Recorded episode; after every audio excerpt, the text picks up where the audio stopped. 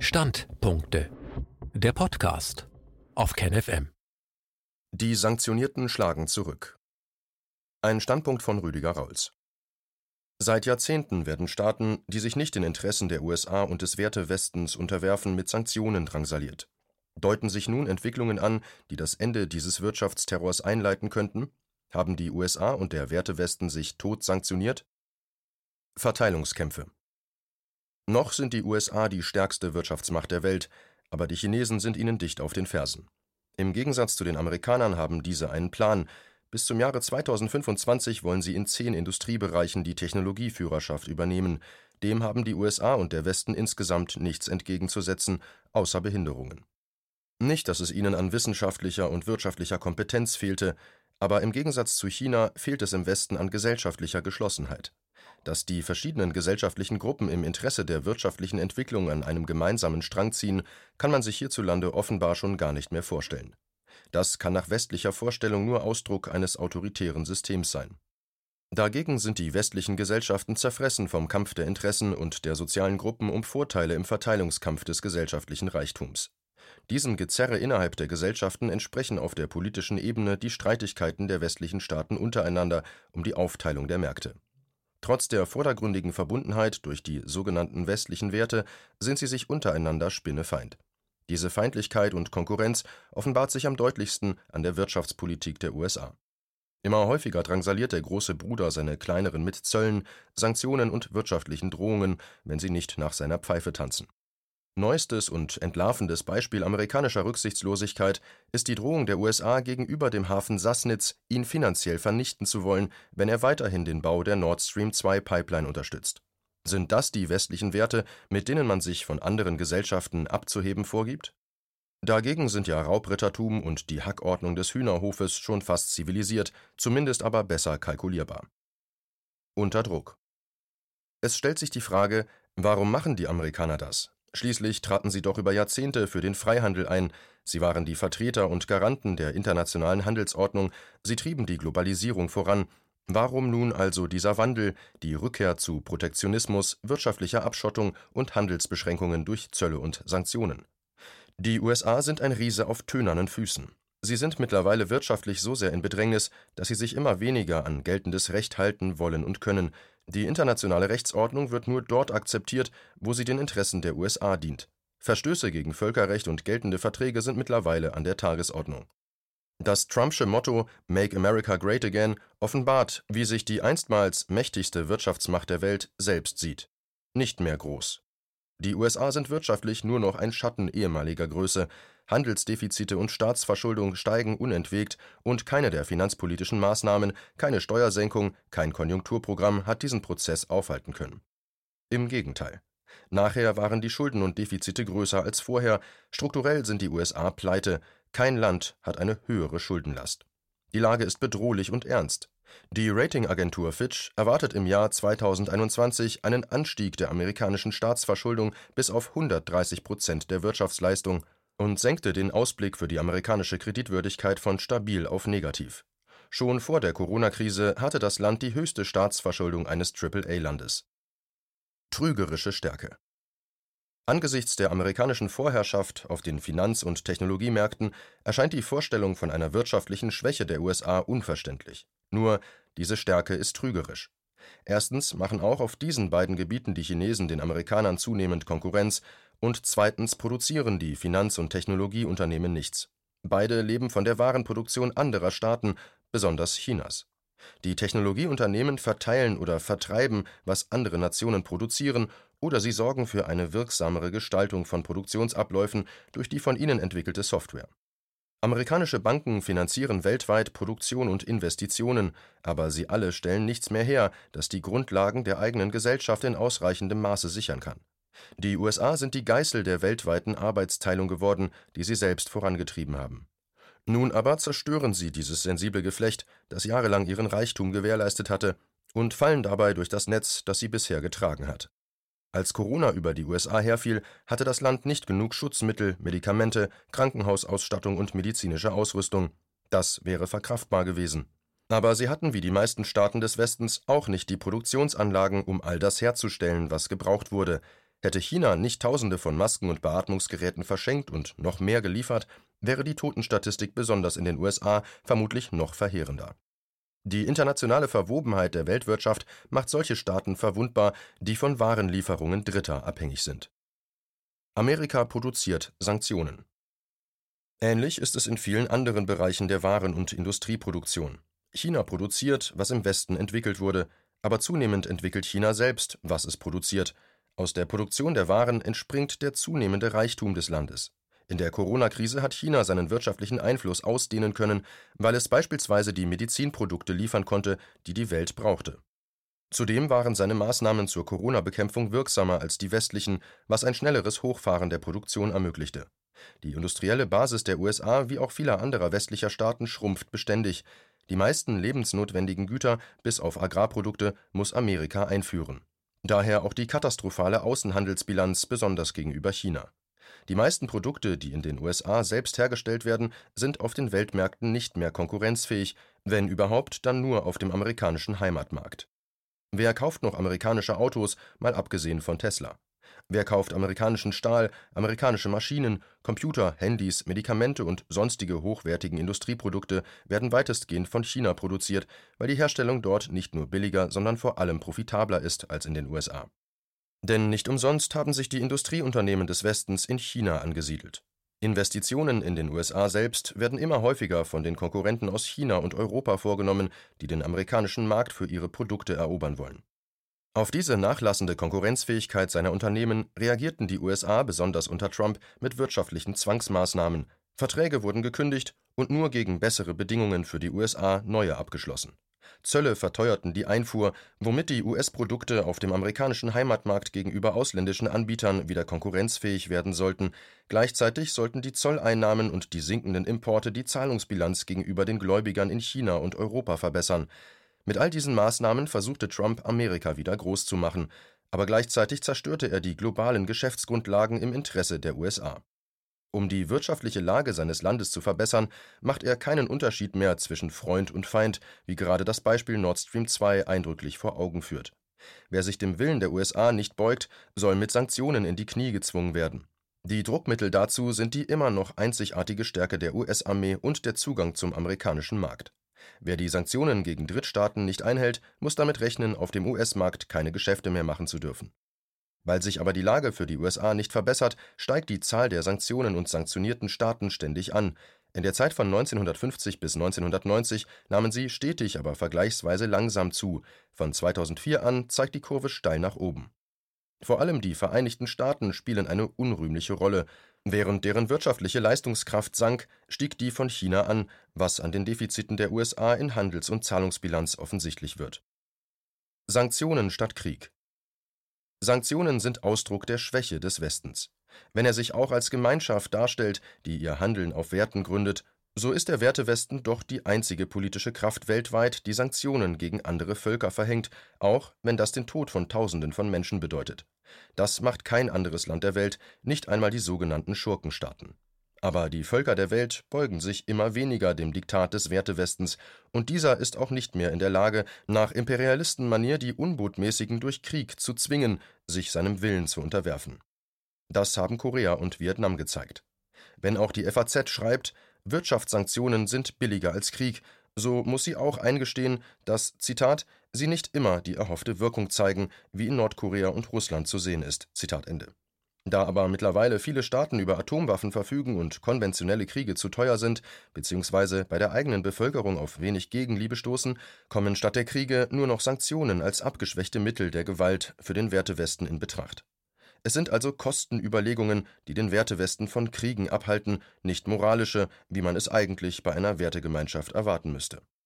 Nun sind aber auch die Sanktionen ein sehr zweischneidiges Schwert, denn sie treffen nicht nur die Sanktionierten, sondern auch die Unternehmen der Staaten, die Sanktionen verhängen. So drängen Italien und Frankreich im Interesse ihrer Wirtschaft immer stärker darauf, die Sanktionen gegen Russland aufzuheben. Auch die deutsche Industrie beklagt die Einschränkungen, die ihr die Russland-Sanktionen, aber auch die amerikanischen Strafmaßnahmen gegen den Iran auferlegen. Sanktionen gegen andere Staaten treffen nicht nur dort auf Protest, sondern auch in der eigenen Wirtschaft. Das erschwert deren Umsetzung und mindert ihre Wirkung.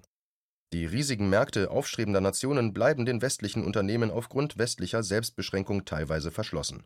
Nicht nur das, diese Märkte mit dem gewaltigen Potenzial an Einwohnern und ungestillten Bedürfnissen geraten zunehmend unter den Einfluss chinesischer Unternehmen, die in die Lücke hineinstoßen, die die westlichen Sanktionen reißen. The winner is China. Zunehmend muss man im Westen feststellen, dass die eigenen Sanktionen ein Konjunkturprogramm für die chinesische Wirtschaft sind. Und die Reaktionen des Westens darauf sind geprägt von Hilflosigkeit, die an Lächerlichkeit grenzt. So wirft ausgerechnet der Westen China vor, die unterstützten Staaten in eine Verschuldungsfalle zu treiben und damit in wirtschaftliche und politische Abhängigkeit. Als wäre die Verschuldung dieser Staaten erst seit dem Eintreten Chinas in den Welthandel entstanden.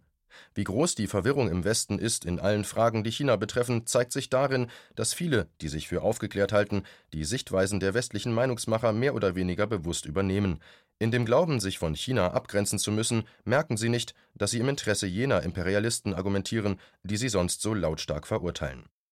Die höchsten Verschuldungswerte der Welt haben gerade die Industriestaaten und nicht jene, die durch chinesische Kredite versuchen, die eigene Wirtschaft und Infrastruktur zu entwickeln. Ist das auch Ergebnis chinesischer Kreditvergabe? Die meisten Staaten sind schon seit Jahrzehnten in einer Verschuldungsspirale gefangen, also lange bevor China begann, Kredite zu vergeben. So taumelt gerade Argentinien dem neunten Staatsbankrott entgegen, dem siebten seit 1950, bisher immer weiter am Leben gehalten durch westliche Kredite, nicht chinesische, wie so viele andere Staaten der Welt auch. Die Sorge des Wertewestens ist heuchlerisch, denn sie gilt nicht der Überschuldung dieser Staaten, sondern der Stabilität der eigenen Banken. Während deren Kreditvergabe dem Schuldenregime von IWF und Pariser Club unterliegen, sind die Kreditvereinbarungen zwischen China und seinen Kreditnehmern alleine Sache der beiden Vertragspartner, das heißt nicht öffentlich. Weder IWF, Weltbank noch der Pariser Club können deshalb genau abschätzen, wie hoch diese Staaten insgesamt verschuldet sind und damit auch nicht deren Schuldentragfähigkeit. Würde eines dieser Länder seine Kredite nicht mehr bedienen können, kämen der Wertewesten bzw. IWF und Weltbank in die schwierige Lage, diese Staaten stützen zu müssen, um nicht den Untergang eigener Banken zu riskieren.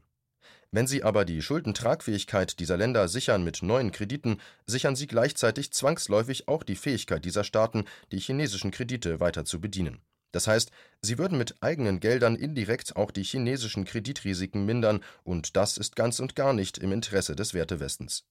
Die vorgetragene Menschenfreundlichkeit ist nur vordergründig, um die wirklichen Motive und Interessen hinter der Fassade von Fürsorge zu verstecken. Fürsorge spielte auch nie eine Rolle, wenn im Interesse der Schuldentragfähigkeit den Kreditnehmern harte soziale Einschnitte auferlegt wurden, damit die westlichen Banken wieder Geld fließen ließen.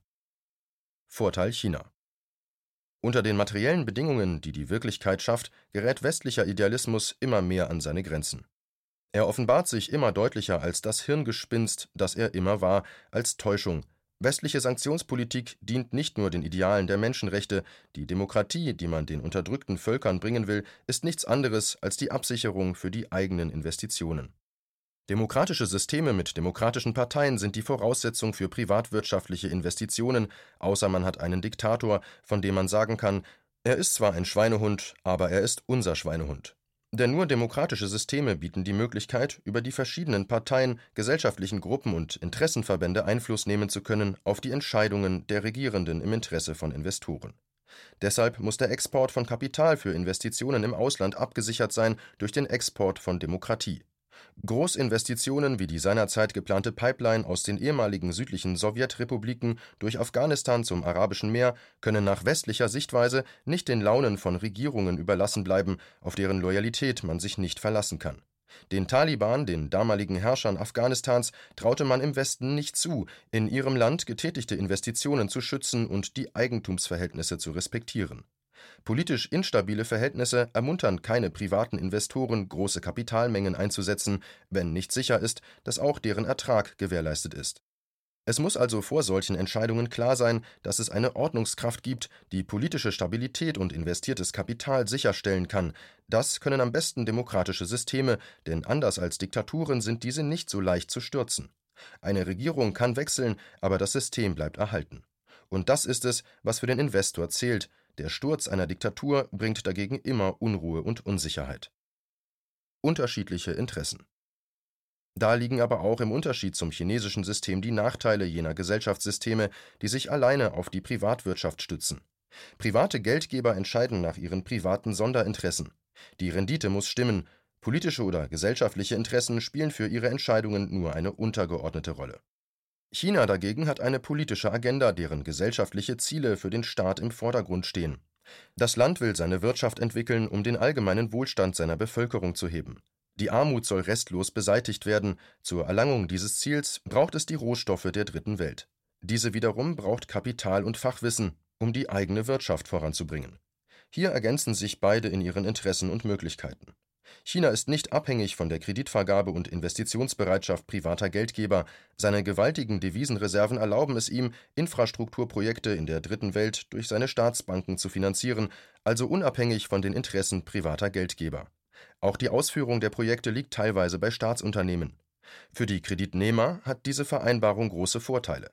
Sie müssen nicht wie gegenüber den westlichen Banken mit Dollars oder sonstigen Devisen bezahlen, das fällt besonders Ländern wie Iran oder Venezuela schwer, die aufgrund von Sanktionen kein Öl exportieren dürfen und infolgedessen nur geringe Deviseneinnahmen haben. Diese Staaten bezahlen mit Rohstoffen, was sie vom Dollar und seinen Schwankungen unabhängig macht. Das nützt auch der chinesischen Wirtschaft, die auf diesem Weg den eigenen Rohstoffbedarf günstig deckt.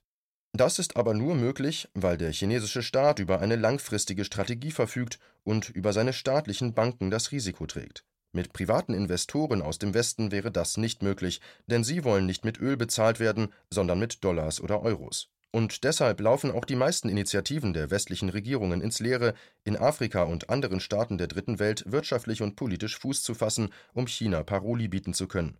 Den privaten Geldgebern ist das Risiko zu hoch.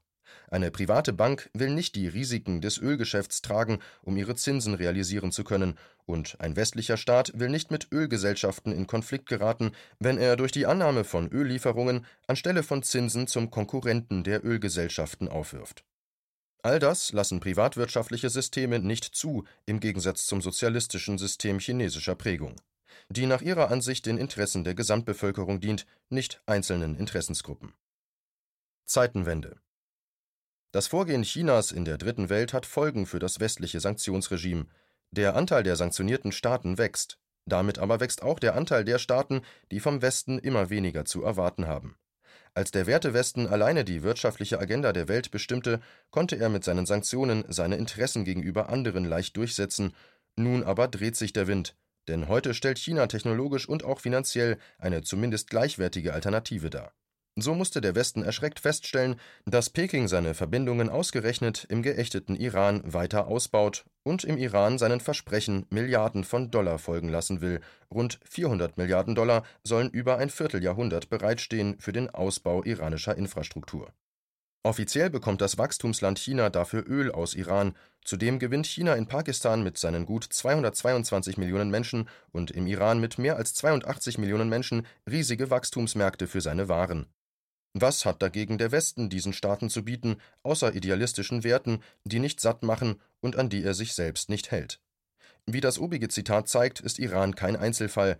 Auch Pakistan wendet sich verstärkt den chinesischen Angeboten und Krediten zum Aufbau des Landes gegen Lieferung von Rohstoffen zu. Und die Amerikaner schäumen vor Wut, weil die Chinesen sich in Myanmar nicht an westliche Sanktionen halten und sich die Rohstoffe sichern gegen Hilfe beim Aufbau des Landes. Zitat Dabei kommt ihnen der Boykott des Westens zugute, der das dortige Militärregime schwächen sollte, es aber in Wirklichkeit immer tiefer in Pekings Arme trieb.